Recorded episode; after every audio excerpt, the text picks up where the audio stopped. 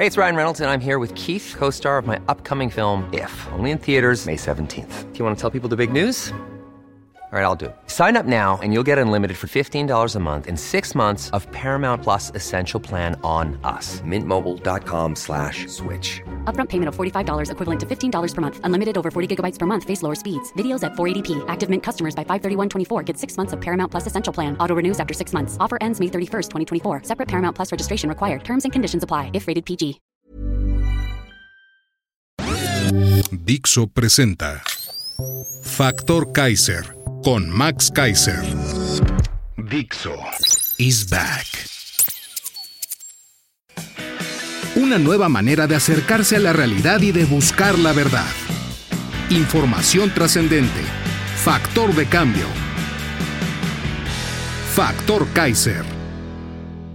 Hola, yo soy Max Kaiser y este es el primer episodio de Factor Kaiser. En este programa, tú y yo vamos a concentrarnos en lo importante. Vamos a retomar el valor de lo importante. ¿Cómo lo vamos a hacer? Muy sencillo. Yo me voy a levantar en la mañana a escoger 10 notas, las 10 cosas más importantes. De esas, vamos a escoger 3. Las 3 que son realmente relevantes para tu vida y la mía. Y lo que vamos a hacer es, en este programa, en 15 minutos, las vamos a analizar. Vamos a analizar el impacto que tienen en tu vida, en tu familia, en tu entorno. ¿Para qué? Para que nos sirva de algo conocer lo que está pasando en este país y le entremos a las grandes discusiones. ¿Cuáles son las tres notas que escogí para hoy? La primera, cae Ovidio y aterriza Biden. La segunda, Claudia y el metro. La tercera, Brasil, una llamada de atención a tiempo. Tema número uno, cae Ovidio y aterriza Biden. Primer intento. El 2 de abril del 2019, una Corte Federal de Estados Unidos gira una orden de aprehensión contra Ovidio Guzmán, el famoso hijo del Chapo, por delitos de distribución de drogas y otros. El 13 de septiembre del mismo año, el gobierno de Estados Unidos solicita a México la orden de detención provisional con fines de extradición.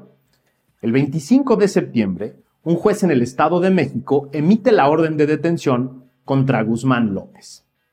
El 17 de octubre del 2019, día que nunca olvidaremos, el gobierno mexicano realiza un operativo para detener a Ovidio. Después de un caos en la ciudad, logra aprenderlo, pero luego lo libera. Hubo mucha confusión. El primero en echarse la culpa fue el entonces secretario de Seguridad Pública, el hoy gobernador de Sonora, Alfonso Durazo. Él aseguraba muy demente que el presidente iba en un vuelo a Oaxaca y que no sabía nada del operativo y menos de la liberación. También dijo que no había colaboración con el gobierno norteamericano ni había solicitud de este para detenerlo. Esa fue la primera versión que el gobierno mexicano mantuvo por meses. Fue hasta junio del 2020, en una de sus locuaces mañaneras, que López reconoció que la orden vino de su parte. Él dio la orden de liberarlo y que sí tenía como finalidad salvar vidas y evitar la violencia innecesaria en Culiacán. Fue ahí también cuando nos enteramos que sí había una orden de aprehensión y de captura por parte de Estados Unidos y una petición del gobierno norteamericano para detenerlo. Estábamos en el inicio de la pandemia y el COVID era nuestra máxima preocupación y así la nota pasó casi desapercibida. Segundo intento. El jueves 5 de enero de 2023, hace unos días, nos amanecimos con la noticia de que algo muy grave estaba pasando en Culiacán. Balaceras, bloqueos, helicópteros, caos, pánico. En unas horas nos enteramos de que se trataba de un nuevo intento para detener a Ovidio Guzmán. El operativo fue exitoso. Se detuvo al hijo del Chapo y de inmediato fue trasladado en avión a la Ciudad de México. Murieron 10 elementos de las Fuerzas Armadas y 19 integrantes de la banda criminal, según nos dijeron las autoridades. Ellos también afirmaron que no hubo bajas civiles. Nadie, murió de parte de la población. Nos quedamos con muchas preguntas. La primera y la más importante. ¿Qué cambió? ¿Qué pasó entre el 17 de octubre del 2019 y el 5 de enero del 2023 que hizo aceptable 29 muertes y dos días de terror en Sinaloa? Déjenme poner una hipótesis sobre la mesa. El mismo 5 de enero, en conferencia de prensa, presidente norteamericano Joseph Biden comunicaba que el gobierno mexicano había aceptado recibir 30 mil migrantes expulsados de Estados Unidos al mes. Es decir, México será el gran centro de detención de migrantes norteamericanos. Ese mismo día se anuncia también que Biden finalmente acepta llegar al AIFA después de haberse negado a hacerlo. Saque usted sus conclusiones. A mí me quedan cinco preguntas. Uno, ¿es este el reconocimiento del fracaso de la política abrazos y no balazos? Dos, ¿es la primera aprehensión mayor de varias o solo es un símbolo de cooperación? Tres, ¿está listo el gobierno mexicano para enfrentar las repercusiones en Sinaloa y en el país por esta detención? Cuatro, ¿tiene listas las pruebas para mantener a Ovidio y a su red en la cárcel? Cinco, ¿están listas las instituciones mexicanas para un cambio de política de seguridad? Tema número 2. Claudia y el metro. La línea 1 del metro, la primera, fue inaugurada el 4 de septiembre de 1969. Desde entonces ha habido cinco accidentes con muertes fatales por hechos derivados directamente de la operación del sistema de transporte. Cuatro de estos accidentes se han suscitado en el actual gobierno capitalino encabezado por Claudia Sheinbaum. El accidente del 7 de enero pasado, el del sábado, provocó 106 heridos y un fallecimiento. El más grave, por supuesto, es el del 3 de mayo del 2021, el de la línea 12 que se cayó, que dejó 26 muertos y más de 100 heridos. Esto podría ser solo parte de las notas rojas de la capital, si no tuviera enormes consecuencias políticas. Va el contexto.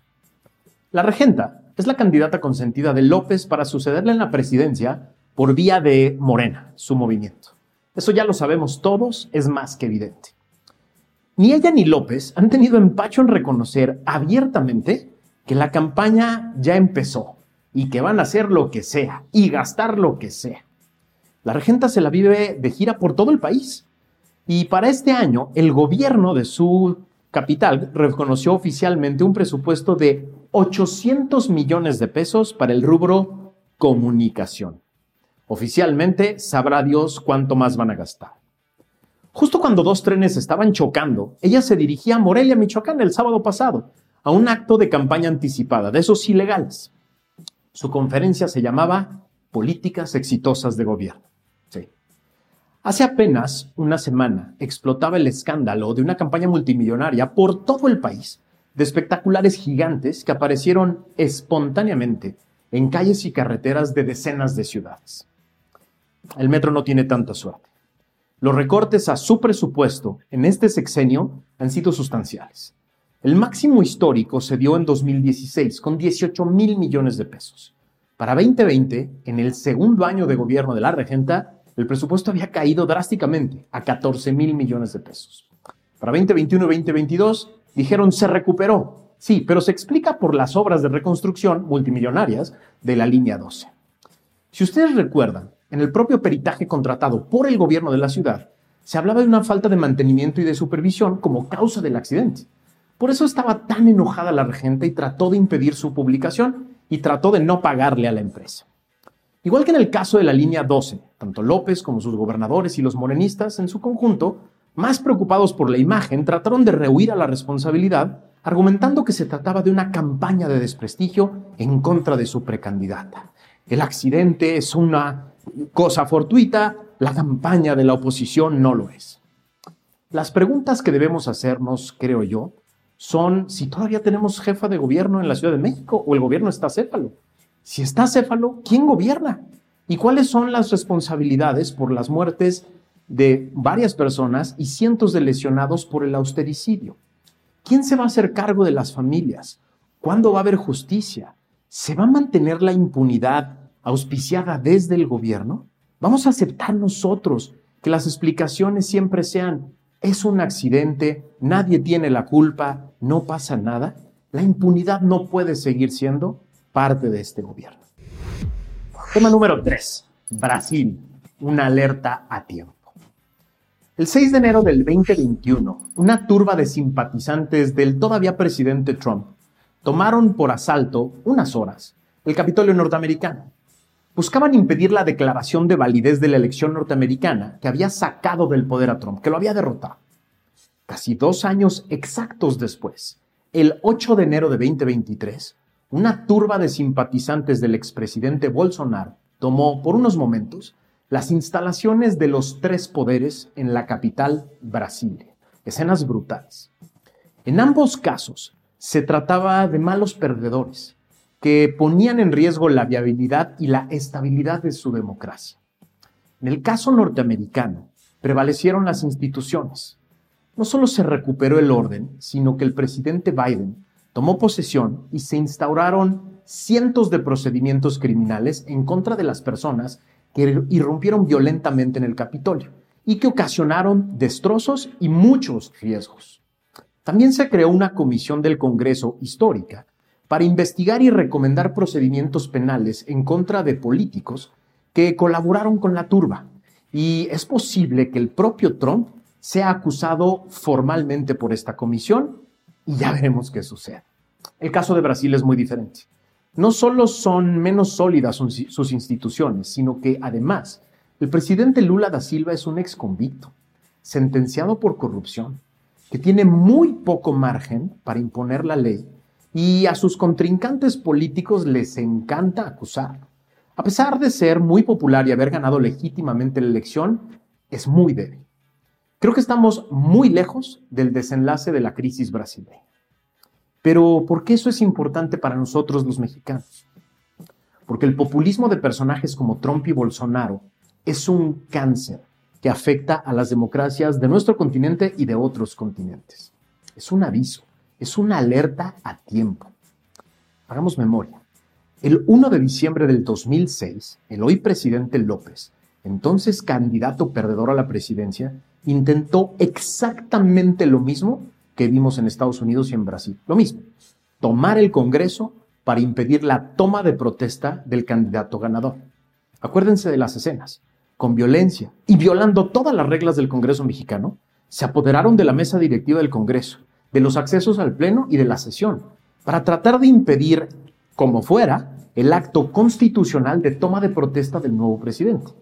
No lo lograron, pero la crisis fue mayúscula y los efectos de ese desconocimiento a la democracia mexicana se sufrieron en todo el sexenio y lo seguimos sufriendo hasta el día de hoy.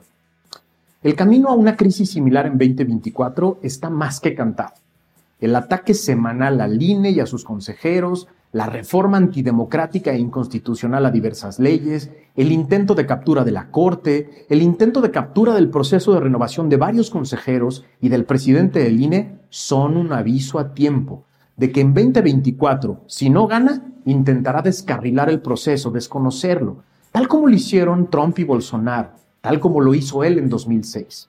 Así, con esta conciencia tenemos varias tareas. Cinco. Uno, cuidar y defender al INE a capa y espada, como sea.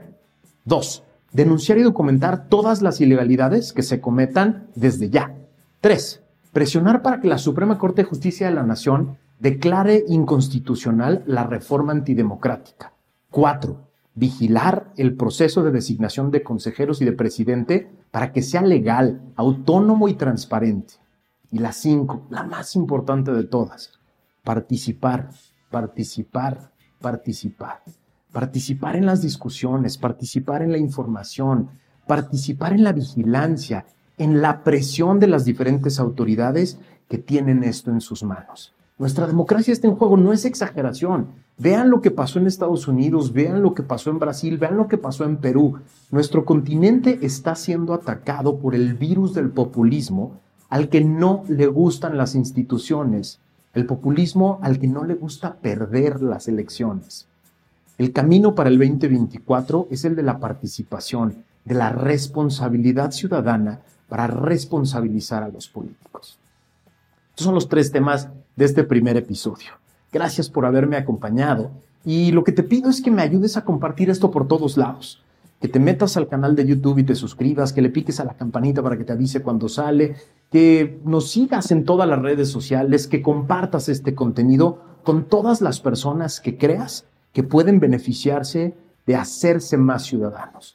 Lo que te digo que es el gran objetivo de este programa es que el factor Kaiser, provoque muchos factores Hernández, López, Garza, Pérez, de todos los apellidos y de todas las formas de visión que hay de la política en México para que se conviertan en factores de cambio, factores de decisión, para que tú y yo cuidemos nuestra democracia. Gracias por haberme acompañado. Nos vemos el próximo miércoles.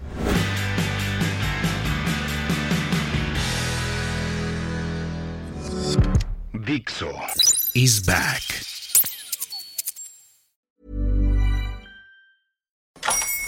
Hola, buenos días, mi pana. Buenos días, bienvenido a Sherwin Williams. ¡Ey! ¿Qué onda, compadre? ¿Qué onda? Ya tengo lista la pintura que ordenaste en el ProPlus app. Con más de 6.000 representantes en nuestras tiendas listos para atenderte en tu idioma y beneficios para contratistas que encontrarás en aliadopro.com. En Sherwin Williams somos el aliado del PRO.